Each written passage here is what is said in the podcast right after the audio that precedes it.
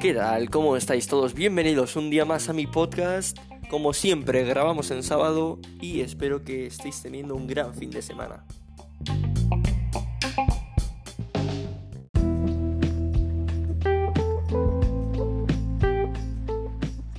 Pues este va a ser el tercer episodio de Charla Futbolística, una de las mejores series de mi podcast. Así que bienvenidos a ella y tenemos que decir que tras dos semanas de inactividad en la primera división española, tanto Premier y luego Premier League, Bundesliga, Liga 1 demás, ya da comienzo de nuevo la jornada liguera con la victoria ayer del, del Atleti de Bilbao frente al Levante por dos goles a uno.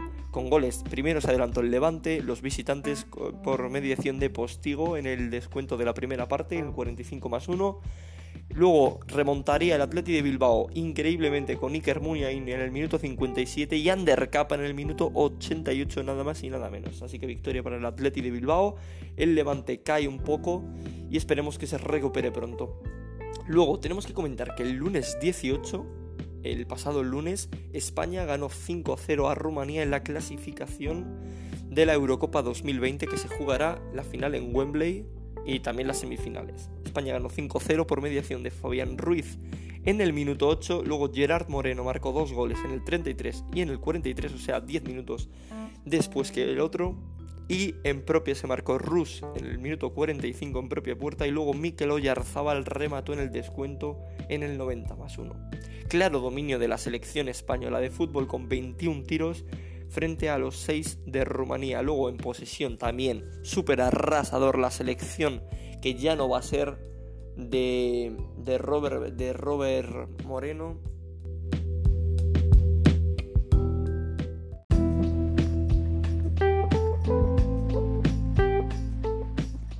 Sí, sí, efectivamente, Robert Moreno ya no seguirá en la selección, volverá Luis Enrique tras, tras su incidente familiar, así que eso, Robert Moreno lo ha hecho muy bien con la selección, ha traído a jugadores nuevos, una selección renovada. Y a ver qué, a ver qué tal lo hace Luis Enrique, espero que bien, espero que, bueno, que sepa llevar a la selección como ha sabido llevar a todos sus equipos.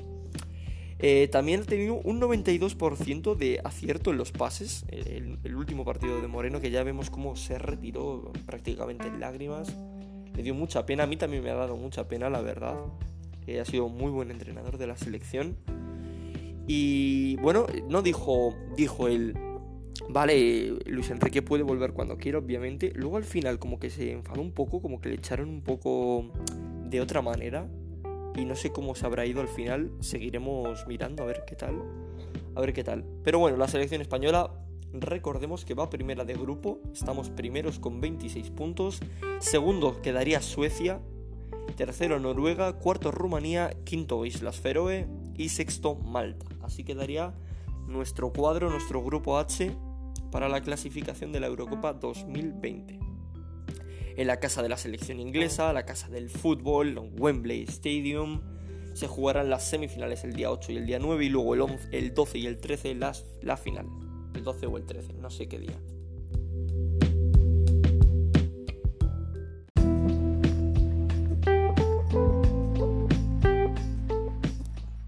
Y ahora vamos a repasar la jornada de la liga con, bueno, con los partidos destacados de estas jornadas, de este fin de semana. Tenemos el Leganés Fútbol Club Barcelona a la una de la tarde en Butarque. Un partido el cual el Leganés puede dar el campanazo perfectamente. El Leganés ya sabemos que en Butarque se le dan muy bien los equipos grandes y puede dar el campanazo. Tenemos las bajas del Club Deportivo Leganés, de Recio, de Kevin Rodríguez y de, obviamente, de Alexander Simanovsky, que sigue lesionado. Y por parte del Fútbol Club Barcelona jugarán, ojo, que tiene muchas bajas en defensa este fin de semana. Tendrán de baja a Jordi Alba por lesión y a Semedo también por lesión. Y ahí se supone que podría sustituir Sergi Roberto, pero no, porque está sancionado. Así que tenemos ese gran partido, el Leganés Fútbol Club Barcelona, el sábado a la una. O sea, sí, de hecho, queda una hora y media, dos para el partido. Luego tenemos también el Betis Valencia, partido destacado a las 4 en el estadio Benito Villamarín en Sevilla, con las bajas de Zufedal, de William Carballo y de Javi García. Y luego por parte del Valencia de Condogbia y de Pizzini, el defensa. El Betis tiene muy buen balance, pero no acierta en su casa. La verdad es que ha tenido un gol en sus últimos seis choques en su estadio, en el Benito Villamarín. Luego, partidazo destacado también a las seis y media de la tarde de este sábado, este Granada Atlético de Madrid, con las bajas de Berice por parte del Granada y, y del Atlético de Madrid. Ojo, porque Diego Costa, bueno, obviamente le han operado de una hernia cervical ha sido operado con éxito, así que todo perfecto para Diego Costa. No va a jugar, obviamente, Diego Costa tiene dos mesecitos largos, pero está ahí, está, está recuperándose poco a poco, no ha pasado nada, así que muy bien por parte de Diego Costa. Luego también será baja Tomás y Saúl Ñíguez por parte del Atlético de Madrid, los dos centrocampistas. Y creo que va a debutar un canterano en el Atlético de Madrid eh, para sustituir perfectamente a Diego Costa. No sabemos de hecho quién lo va a sustituir, pero suenan las alarmas en el Atlético de Madrid. Creo que puede ser Poveda. Sí, yo creo que es Poveda, ¿no? Poveda. Poveda puede sustituir a, a Diego Costa. La verdad es que tiene muy buen juego aéreo y es un jugador muy potente que puede dar mucho juego a este Atlético de Madrid.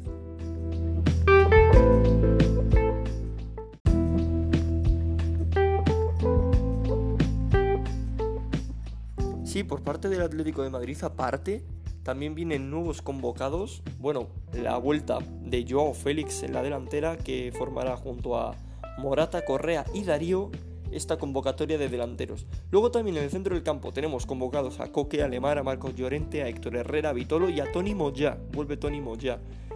Eh, en defensa, destacar, bueno, está Arias, está Renan Lodi, está Felipe, está Mario Hermoso, está Tripier y está Manu Sánchez. Y en portería obviamente está Jano Black y Antonio Adán. Esos son los convocados del Cholo Simeone para el partido contra el Granada, que juegan, ya recordemos, allí en Andalucía, en Granada, en, el estadio de Los Cármenes. Así que perfecto, este Atlético de Madrid, este Granada Atlético de Madrid. Luego tenemos también el Real Madrid Real Sociedad. A las 9 de la noche en el Estadio Santiago Bernabéu, también aquí de sábado. Eh, vuelve Odegaard a la Casa Blanca, eh, recordemos cedido en la Real Sociedad, que puede volver al Real Madrid la temporada que viene o la siguiente. Así que es un duelo bastante movidito este Real Madrid-Real Sociedad, con las bajas de Marco Asensio, obviamente, de Nacho y de James Rodríguez por parte de el Madrid y por parte de, eh, de la Real Sociedad tenemos la baja de Asier Yarramendi, un ex de la Casa Blanca, un capitán de la Real Sociedad que está lesionado. Vale, pues eso que destacar en la Liga Santander en la jornada de sábado.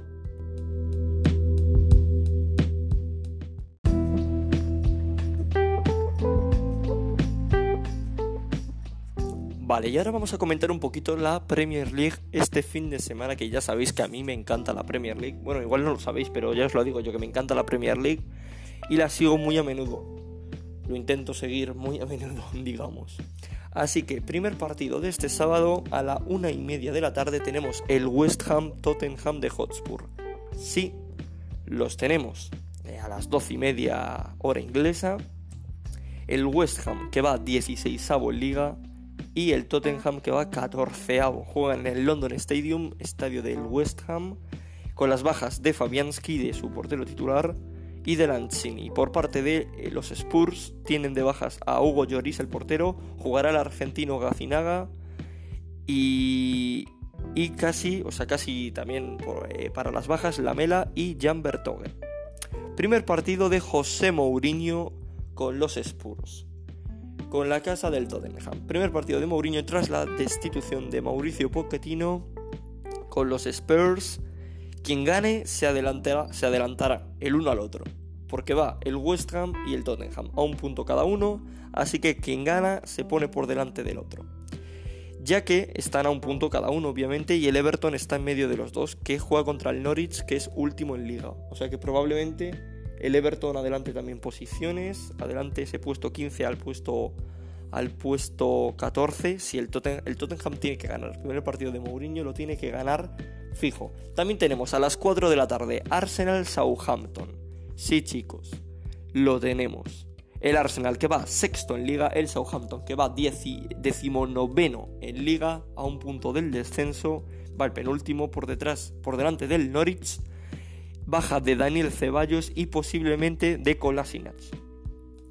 Está, está con 17 puntos. El Arsenal está sexto, empatado con el Sheffield United, que ahora mismo el Sheffield United está para la clasificación de la Europa League del año que viene y que jugará el domingo frente al Manchester United a las 5 y media de locales contra los Diablos Rojos. Eh, a ver, vamos a comentar un poco a los Gunners, a los Gunners, al Arsenal. El Arsenal en el último partido ha hecho un tiro a puerta. Así, así te lo dejo totalmente. Aunque en su casa está invicto, ya que ha conseguido esta temporada tres partidos ganados y tres empates. Así que está invicto en casa el Arsenal y como juega en casa contra el Southampton se pueden relajar un poco. Pero no se deben de relajar nada, porque el Southampton eh, está registrando, mm, bueno, está en su línea, pero es que les puede dar un, gran susto al Arsenal.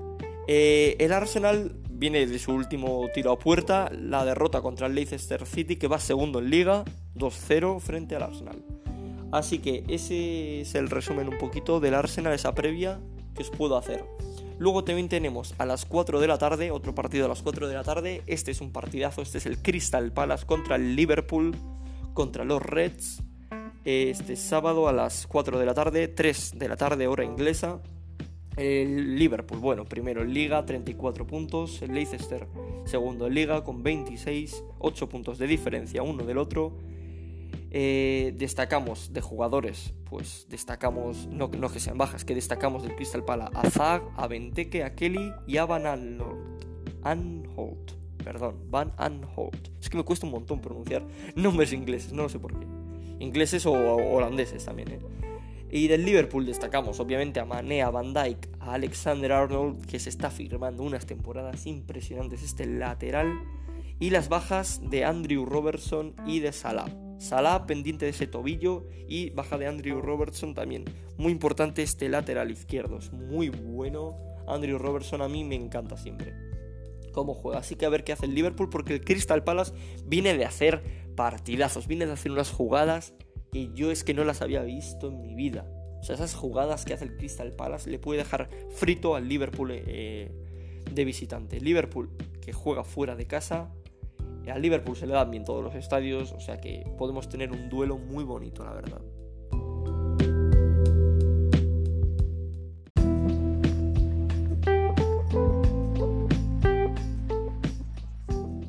Perdonad por las pausas, pero es que tengo que coger un poquito de aire porque si no me muero. O sea, yo estoy aquí dándolo todo. Bueno, intentándolo, ¿vale? Igual hablo bajito y, me estoy diciendo, pero si no estás hablando fuerte, tío. Pues sí, sí, yo lo intento siempre. Así que nada, eh, si estábamos hablando de partidazos desde Crystal Palace Liverpool, bueno, agarraros bien a la silla porque viene el partidazo de la jornada en Inglaterra. Viene este Manchester City Chelsea este sábado a las seis y media, eh, otra vez, venga, una hora menos, cinco y media en Inglaterra, el Manchester City, que se coloca cuarto en liga tras dos derrotas en cinco partidos, y el, y el Chelsea que sigue, que sigue un poquito, un poquito en su línea, ¿no? Porque recordamos que el Chelsea está, está un poquito mal con Lampard, ¿vale?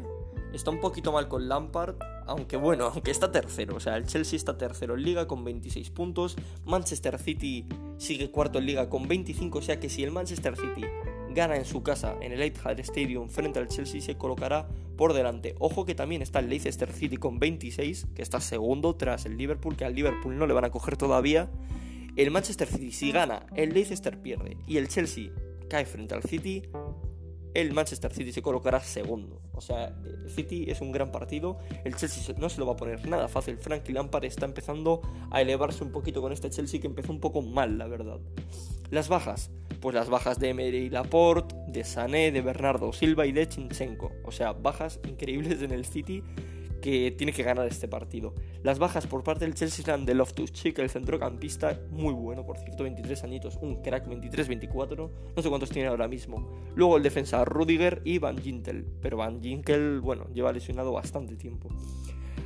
Eh, al City decir que se le da muy bien el Chelsea. En sus últimos dos encuentros ganó por 6 a 0 y ganó el título de liga. O sea, al City se le da bien el Chelsea y este es un partido para ponerse segundo. O sea, el City ha caído a la cuarta posición pero se le puede dar muy bien este partido y puede, y puede ganar. Jugadores a seguir, pues obviamente el Kun el argentino, el ex del Atlético de Madrid, un grande. Sigue siendo titular con el City. 5 eh, goles en 6 partidos como local, o sea, un crack. Y por parte del otro equipo, Christian Pulisic, el estadounidense, que lleva 5 goles en sus últimos 3 partidos. También está en muy buena racha este crack, este extremo. Así que ese partido para comentar muy bueno, yo os recomiendo siempre seguir este partido porque son partidos que como se juegan mucho son muy son muy divididos. Y luego también, bueno, vamos a descansar un poquito y ahora venimos otra vez.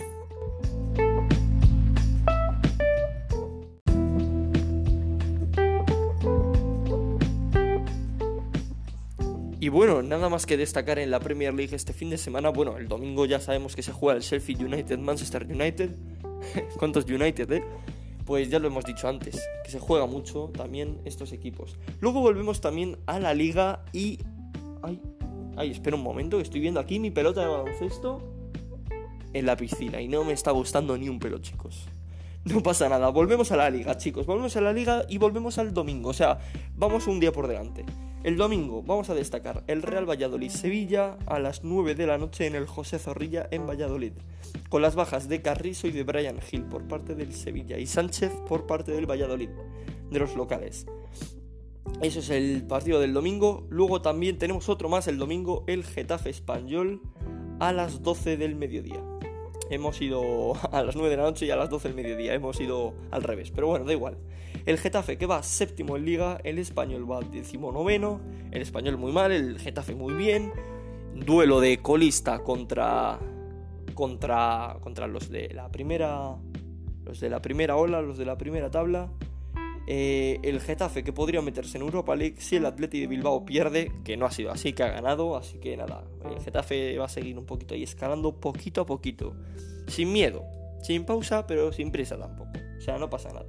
El español podría escalar una posición si el Celta pierde. Así que nada, español, Getafe español a las 12 en el Coliseo Alfonso Pérez. Y esto ha sido todo por hoy. Espero que os haya gustado un montón el podcast. Este ha sido el repaso el repaso de las competiciones, bueno, de las competiciones de Liga y Premier y bueno, de lo que hizo España también en la clasificación. Espero que os haya gustado un montón, que lo apoyéis, que, que os guste y ya me diréis vosotros por Twitter, por Instagram, por lo que queráis. ¿Qué queréis? Eh, ¿Qué serie os gusta más? Yo voy a seguir haciendo todas, pero si os gusta más, unas más que otras, pues podré hacer más de unas que más de otras. O sea que que os quedéis, que os guste un montón mi podcast y nos vemos en la siguiente. Hasta luego.